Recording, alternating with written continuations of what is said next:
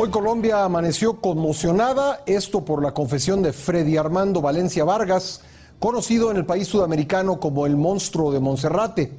Confesó el asesinato de al menos 16 mujeres. Vamos ahora con otras noticias Caracol del día. A esta hora las autoridades avanzan en la investigación de Freddy Valencia, conocido como el monstruo de Monserrate, señalado de la muerte de por lo menos siete mujeres en un cambuche en Monserrate.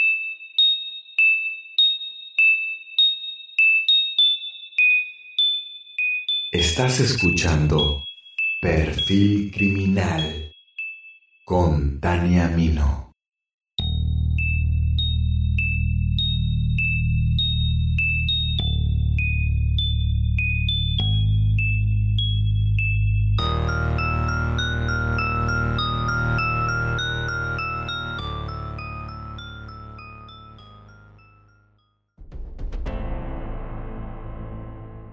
La adicción a las drogas es un tema que como sociedad nos alberga cada vez más.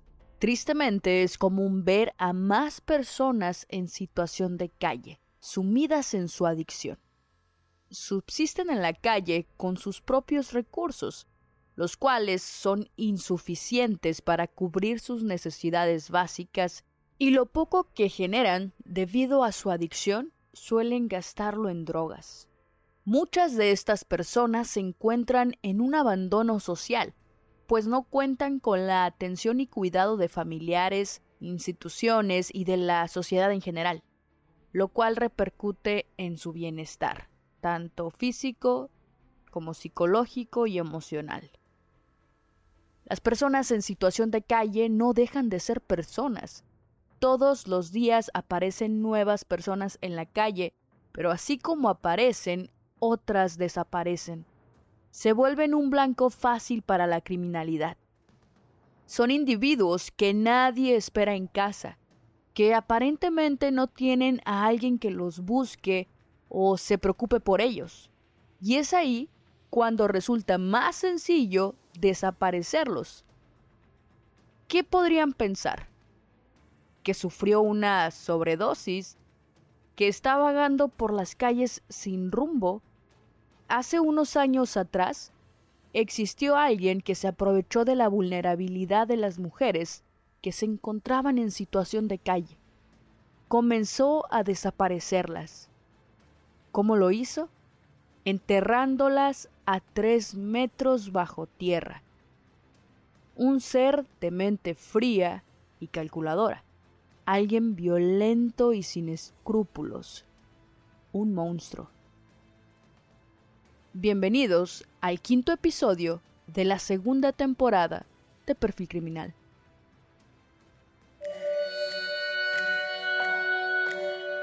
En esta ocasión nos trasladaremos a Colombia, específicamente a Bogotá, un país que tristemente está acostumbrado a escuchar aterradoras historias de crímenes violentos. Freddy Armando Valencia Vargas nació en 1982, en la localidad de Kennedy, en Bogotá. Fue criado en el seno de una familia de clase baja. Creció con muchas carencias. Vivió con sus dos padres y hermana, aunque tiempo después, su padre los abandonó al divorciarse de su madre para irse con otra mujer. Mientras estaba en la escuela era un niño inteligente y aplicado, pero sufrió de bullying por parte de sus compañeros debido a que era alguien muy hiperactivo. Según sus declaraciones, lo molestaban y decían, no se metan con Valencia, no jueguen con Valencia. El rechazo sería clave en sus conductas agresivas. Jamás aprendió a lidiar con ello. A raíz de que yo vivía en la calle, pues yo comía de la basura, aguantaba mucho frío, aguantaba necesidades y se me reventó la apéndice, me dio peritonitis. Me hicieron la cirugía, me pudieron salvar la vida, pero tuve que tener, durar un año con bolsa de colostomía. Entonces la gente me aislaba mucho por el, el olor, se siente un olor desagradable por tener eso por fuera. Y yo procuraba eh, encontrar lugares solo, estar solo, siempre solo, aislado. y un día arranqué a caminar sin rumbo fijo y llegué a la montaña. No sé cómo llegué allá a ese, a ese punto donde pude llegar a consumir. O sea, mi intención era encontrar un lugar que no hubiese nadie, que no molestara a nadie, no incomodara a nadie y yo poder consumir el vicio.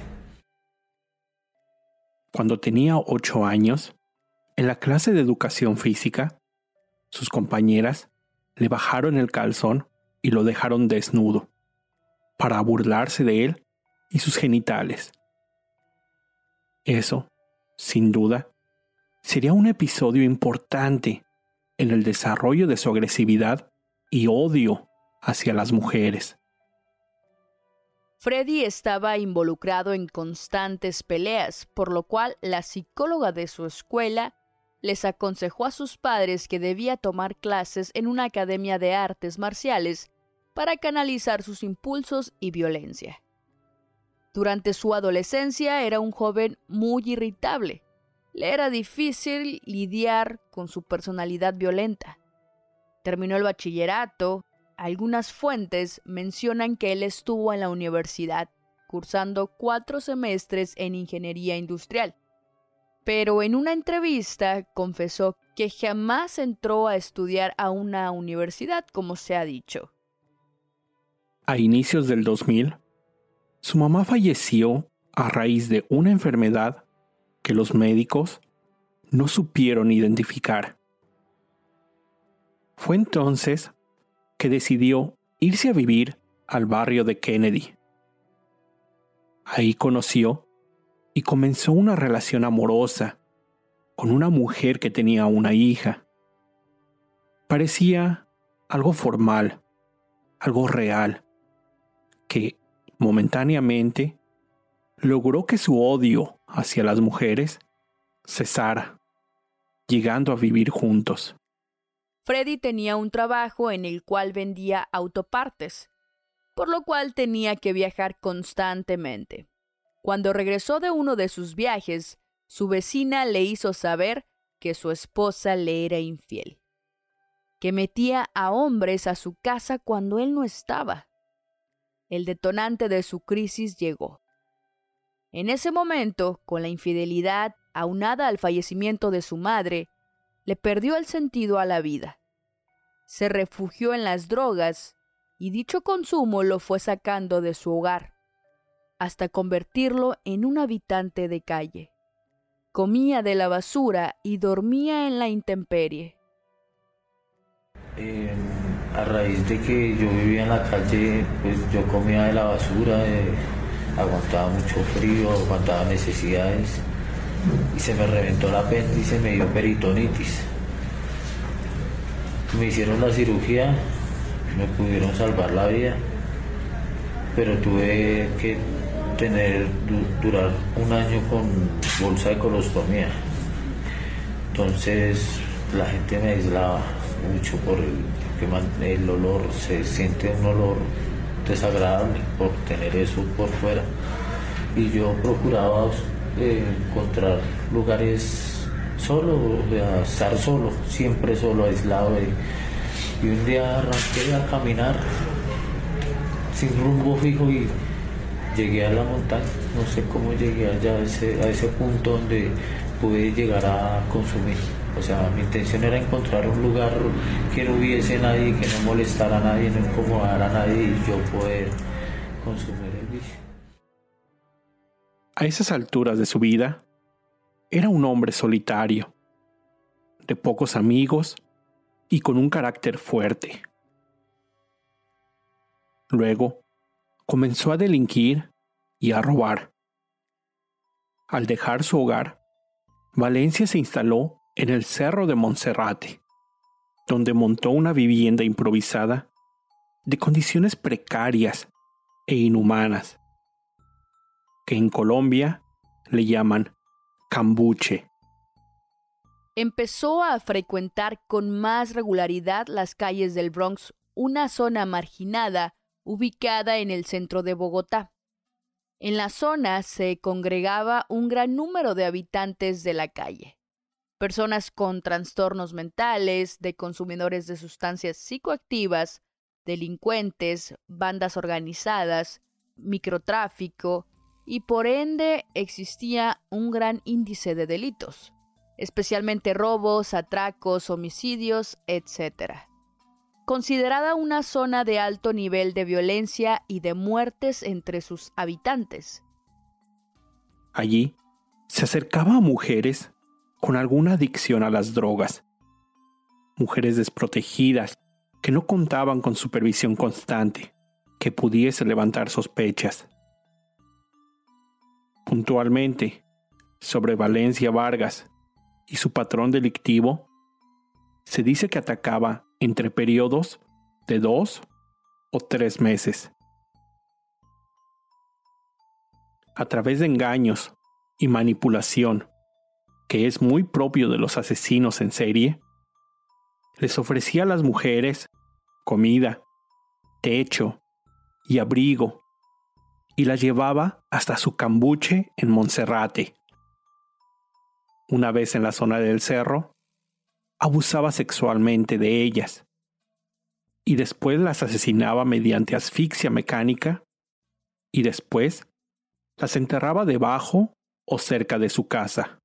Es lógico que Valencia escogía estos sitios debido a que ahí había baja probabilidad de ser detenido por ausencia de autoridad policial y de personas que pudieran intervenir en sus actos delictivos.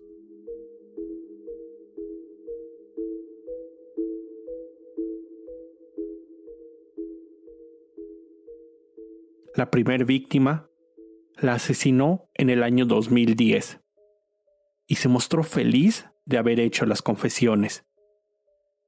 Además aseguró que asesinaba a las mujeres porque, según él, no le cumplían. Con absoluto cinismo, Freddy declaró, Entonces, yo empecé a ahorcarla. Yo no quería matarla, pero después de ella vino otra y otra y otra. Yo siempre las ahorcaba, pero no siempre para matarlas.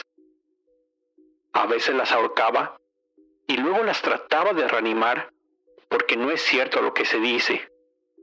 Yo no tenía sexo con muertas. Por eso trataba de reanimarlas. Entonces yo ciertos momentos iba transitando por ahí, yo veía personas comiendo la basura o, durmiendo en el piso y yo les brindaba una ayuda, ¿sí? les brindaba comida, les brindaba ropa, les brindaba cosas de mujer, las que yo llevaba eran mujeres. Y pues así accedían a, pero o sea, siempre que yo les brindaba la ayuda, yo les decía que lo que yo les daba era cambio de cinco minutos de, placer. Y, o sea, todo era previamente planeado, cosa que no en ningún momento, mi intención en ningún momento fue, o sea, yo nunca planeé que ellas fallecieran o tenerlas que yo matar. La violencia que Freddy ejercía a sus víctimas era atroz, llegando a descuartizarlas y tener relaciones sexuales con una de las mujeres muertas.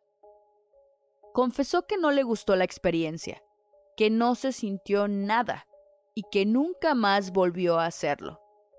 Pero desde el punto de vista criminológico, dudo que haya sido una sola vez. Además, asegura que las mujeres accedían a tener relaciones sexuales con él por voluntad propia. Sin embargo, esto no es característico en los asesinos seriales. A ellos les gusta dominar, tener autoridad y poder sobre las personas. El hecho de que resulte tan fácil el obtener sexo no resulta tan atractivo para ellos. Valencia asegura recordar únicamente a la última de sus víctimas, quien habría muerto a finales de noviembre o principios del 2014. Le decían la chiqui. No obstante, la madre de la víctima declaró haberla visto el día 15 de abril del 2015, por lo cual nos percatamos de que hay una serie de inconsistencias en las declaraciones de Freddy.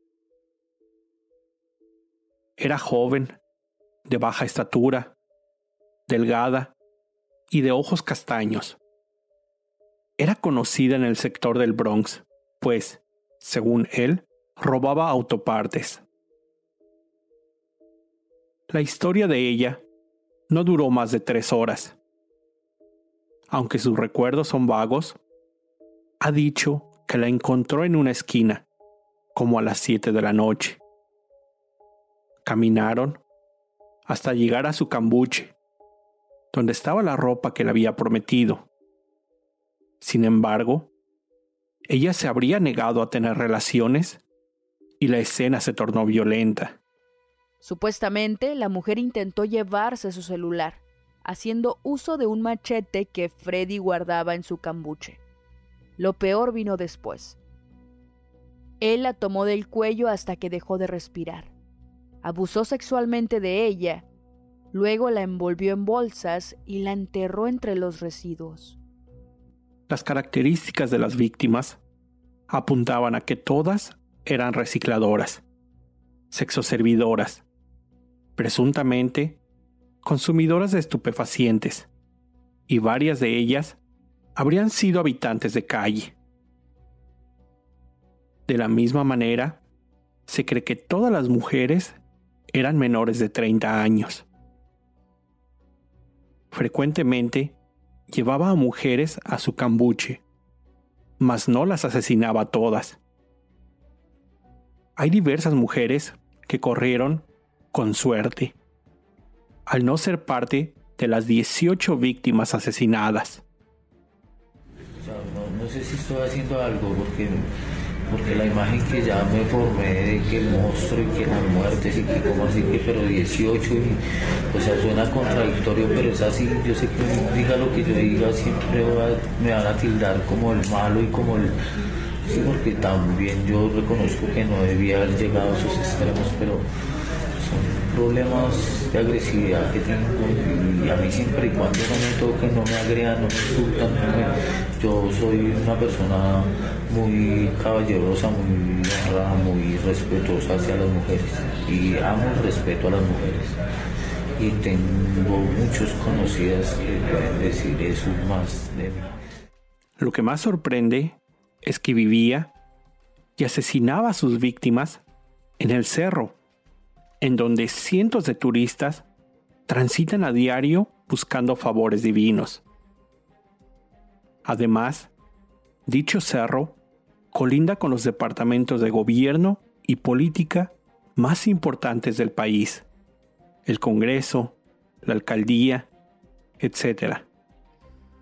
Sin mencionar que los vecinos del Cambuche, en donde vivía, jamás escucharon los gritos de auxilio o notaron algo extraño. Simplemente no levantó sospecha alguna. Siempre trató de respaldar sus crímenes diciendo que habían sido productos de la mala relación con su madre, de una novia que le hizo daño y del rechazo que le hicieron sentir las mujeres durante su vida.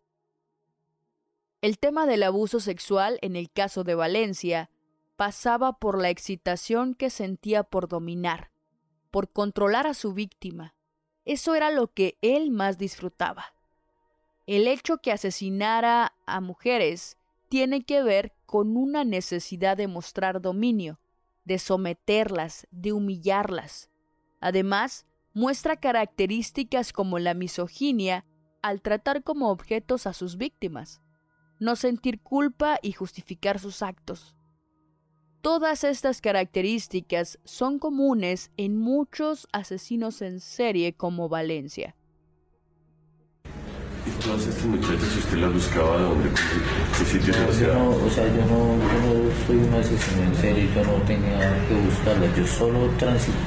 O sea, iba a vender reciclaje era ocasionalmente que yo veía a alguien por ahí que necesitara algo que yo le podría servir y yo le decía, yo tengo ropa que le puede servir, yo tengo comida que, no coma de ahí, venga camine, yo le ayudo. Y accedían, pero mami, yo a cambio no sé, mi, intención no es pero me gustaría, si, si le parece, después de que yo le digo que le prometí pues, que me complaciera sexualmente. Y accedía, yo en ningún momento llegué a llevarlas amarradas, ni siempre era bajo esas condiciones y accedían, sino, entonces siempre querían verlo mi manera de ser. La psicopatía es transversal a la mayoría de estos sujetos. Así pues, ellos son manipuladores y embaucadores. Además, no sienten culpa ni miedo. No tenerle miedo al castigo, ni sentir culpa por sus crímenes, es otro de los factores que comparte Freddy con otros asesinos. Cuando se escuchan las declaraciones del hombre, éste las hace con la mayor naturalidad del caso. Llegamos al, al cambuche, era obligatorio que se bañaran, que se cambiaran y escogieran lo que les gustaba, ya sea maquillaje, ya sea bolsos, collares, cosas de mujeres, y que me, complacieran. Entonces, no, que no querían y que no querían y, eran a robarse mis cosas, mis, cosas de valor y en varias ocasiones me agredieron, me, me chuzaron, como, se dice. Y pues ahí yo reaccionaba agresivamente y, las dominaba y empezaban a gritar y yo mi intención era callarlas, las tomaba del cuello y y era cállese, cállese, y más de una mujer. O sea, en todas las ocasiones era casi lo mismo. Era lo mismo que las dominaba y las callaba asfixiándolas, pero en algún momento sí las soltaba y sí se somete a lo que a las condiciones que quedamos y, y sí, y era normal, teníamos sexo y se pero algunas no y que no y se oponían resistencia y y me golpeaban de alguna manera, me, se resistían a, mis condiciones y las asfixiaban. El egocentrismo es otra de las características de Valencia. Se adjudicó el terreno del cerro como propio. Asegura que las mujeres le deben algo y que las trata bien. Y además que es merecedor de los favores sexuales que espera recibir.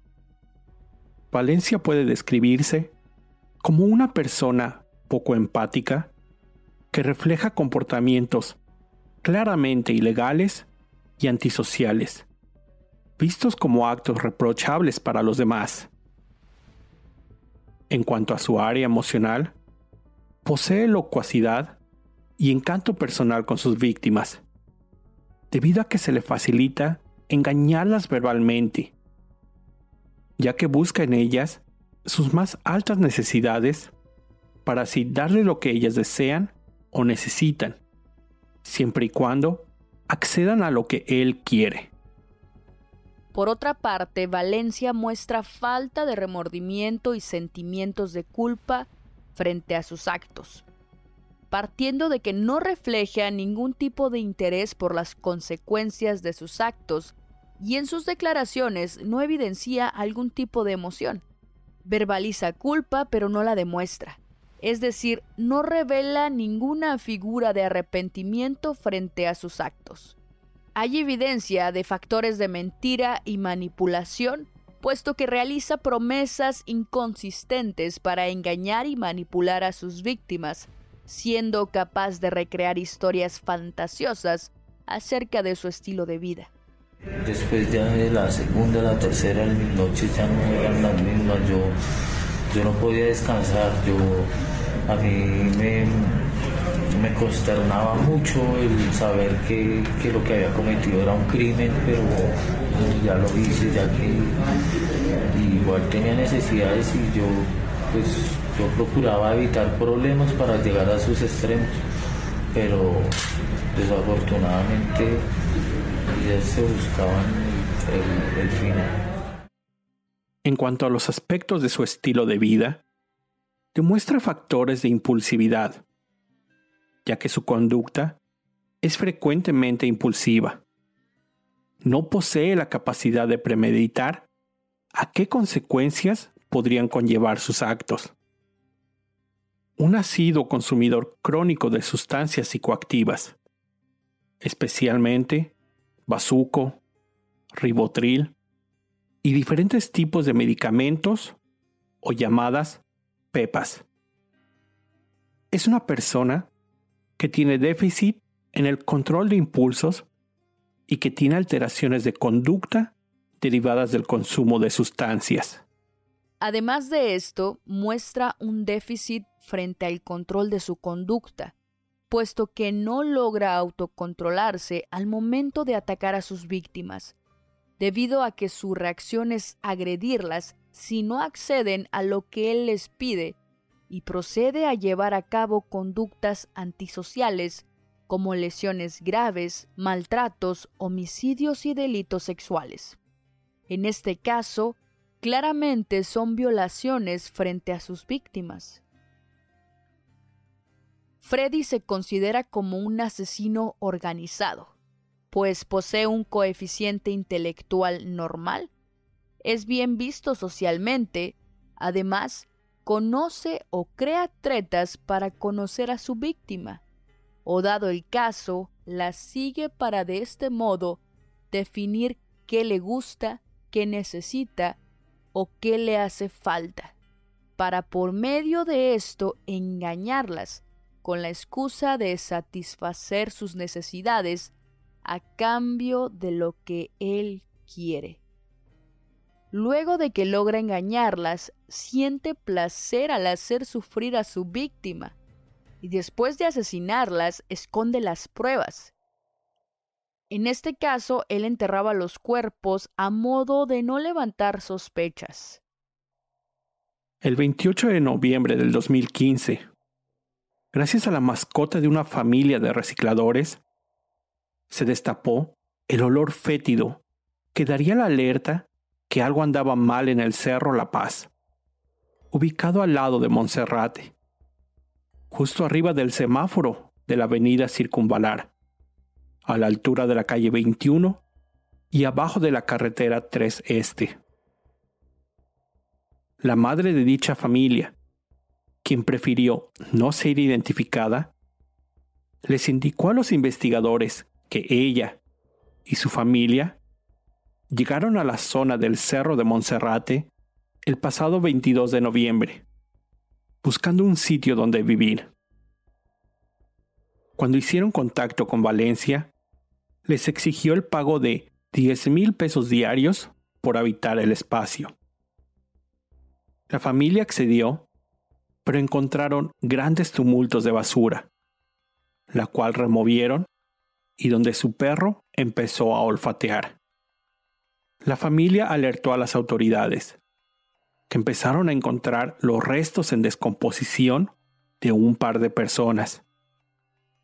En versiones de la fiscalía, fue gracias a que otros habitantes de Cambuches, ubicados en el mismo cerro, señalaron a Valencia como el responsable de los cadáveres que se estaban encontrando.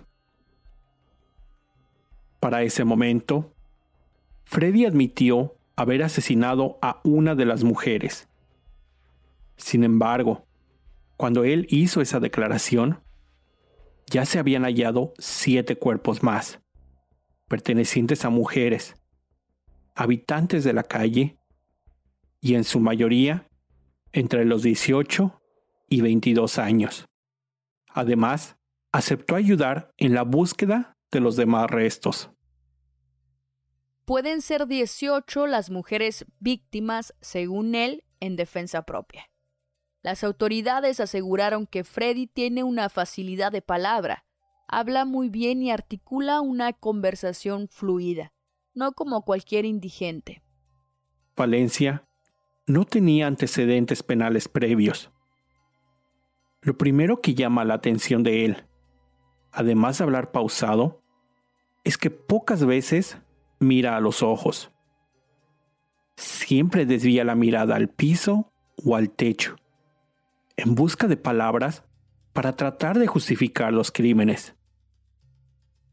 Más que la atrocidad y la crueldad con la que cometió los asesinatos, su mayor y única preocupación era que lo llamen monstruo. Les podría pedir un favor grandísimo, no sé si se puede. No sé por qué me, disgusta tanto ese apodo de monstruo. Te agradecería inmensamente. Yo en realidad no sé si me comprendió todo lo que yo un poco la idea era eso, es decir, aclarar, sí, aclararon varias dudas. Sí. No soy un monstruo. Mi intención en ningún momento fue o si no, créame que no serían 20, sino centenares de mujeres las que estarían enterradas. Si ese puede ser mi meta, mi, mi no. En el año 2017 fue condenado a 36 años de prisión por el homicidio, desaparición, acceso carnal violento y entre otros cargos de 10 mujeres. No obstante, Freddy Valencia aceptó su responsabilidad de los homicidios, pero no lo hizo por las violaciones, por lo que la Fiscalía continuó con las indagaciones para poder acusar a Freddy de acceso carnal violento, por lo cual su caso sigue abierto. Actualmente Freddy Armando Valencia Vargas se encuentra recluido en el penal de la Picota en Bogotá. En octubre del 2020, el juez responsable lo absolvió del delito de acceso carnal violento, pues aseguró que las pruebas aportadas por la Fiscalía solo eran indicativas de que el acusado pudo haber abusado de sus víctimas, lo que significa que hay una duda razonable. El juez dijo que existían errores en el procedimiento y contradicciones por parte de la Fiscalía si las mataba cuando se negaban a tener relaciones sexuales, queda la duda de si las mujeres fueron abusadas o solo asesinadas.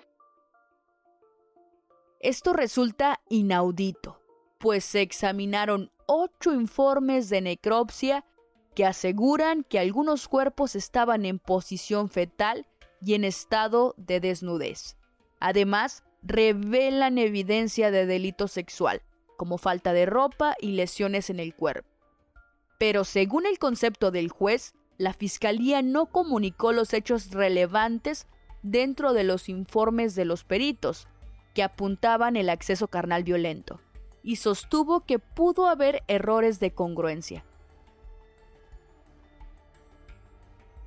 Valencia en todo momento afirmó que no recordaba los nombres de sus víctimas, pero que sí tenía muy claro y grabado en su mente la cara de cada una de ellas y los sitios en donde las enterró. Los peritos hallaron los restos óseos de 11 personas metidos en bolsas negras y envueltos entre tapetes o cobijas. La mayoría fueron enterradas con la cara hacia arriba. Los demás cuerpos o restos restantes no fueron localizados.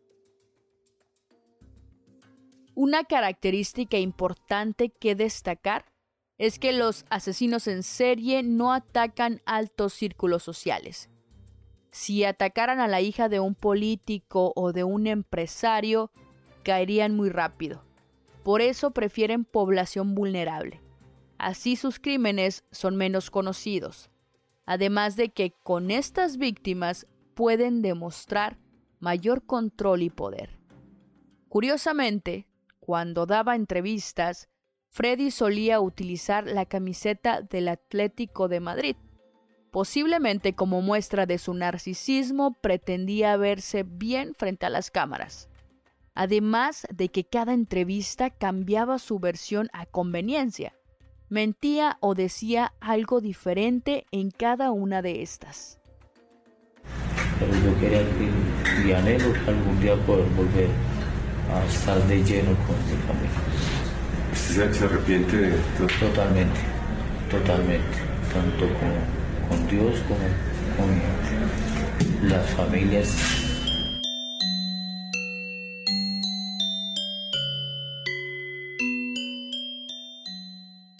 Lo que queda claro es que el caso es atroz y fácilmente podría desarrollarse una película o serie de True Crime, pues el monstruo de Monserrate tiene una modalidad de crimen muy peculiar e interesante. Los asesinos seriales en Colombia cada vez cobran más realce y me atrevo a decir que Colombia alberga alguno de los peores asesinos en serie de toda Latinoamérica. Les aseguro que este no será el único asesino colombiano que escuchen en perfil criminal, pues en las últimas décadas han surgido mentes criminales que se vuelven todo un enigma para el estudio del crimen. Muchas gracias a Raúl Reyes del podcast Terror cerca de ti por tan valiosa colaboración en este episodio. También quiero agradecer a todos por escuchar hasta este punto y quiero aprovechar el espacio para dar las gracias y reconocimiento a las personas que estuvieron suscritas durante el mes de febrero en Patreon. Lluvia Lezama, Mauricio Moreno, Fran Salazar y Lalo Medina. Este episodio es dedicado a ustedes. Su apoyo me ayuda muchísimo a seguir creciendo y agradezco su participación. También a todos quiero invitarlos, si quieren acceder a contenido extra, en Patreon tengo un podcast exclusivo llamado Pulsión Criminal. El costo es muy accesible y cada vez habrá más contenido exclusivo. Les dejo el enlace en la descripción de este episodio.